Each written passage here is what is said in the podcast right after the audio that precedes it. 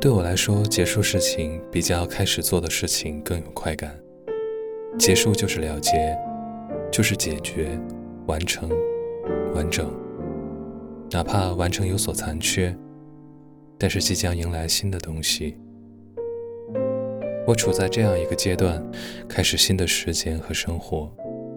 在开始之前，会有一段真空期，了结过去后的空闲空洞时间，这通常是不好受的。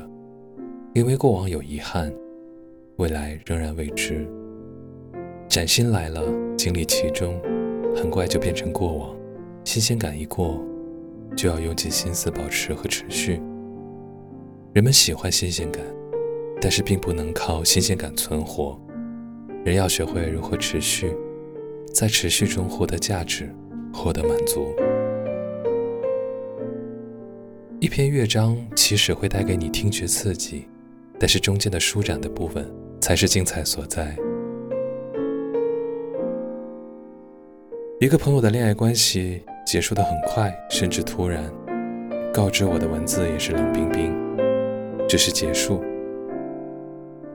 结束是伤感，是弥留的某种还不能抒发的情绪，好的，不好的，万般的不合适，终究私下还是会连皮带肉。我的劝说自认为很无力。因为不能帮他释然情绪，但是我觉得我说的很准确。谁还不都是结束再开始呢？我们长大成人，想变得成熟，我们喜欢成熟，像是贪恋一种已经结果的果实，在它成熟之前，它生涩稚嫩，唯有成熟才是结果，方可享用品尝。那这一路的成熟，又是因何而成？开始、结束，夹杂在其中的过程，可能是成长。莫名其妙的开始，混得不清的过程，难以割舍的结束，这不是成长的常态。我知道我没有说清楚这个道理，但每一段的过程，也都该有一个说出口觉得理所应当的理由。就像分手的朋友，明明自己没有道理意义上的错，但却觉得自己很失败。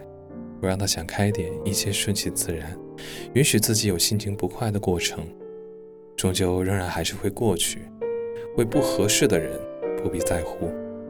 可他说，如果真的学会不在乎，以后真的不敢爱。我说这个逻辑完全不对。可到底逻辑哪里不对呢？我也不想解答了，哪怕对朋友。我也不想再论述有关的什么，因为人始终是活给自己的，冷暖自知。做了选择就要承受些什么，有了教训才有记性。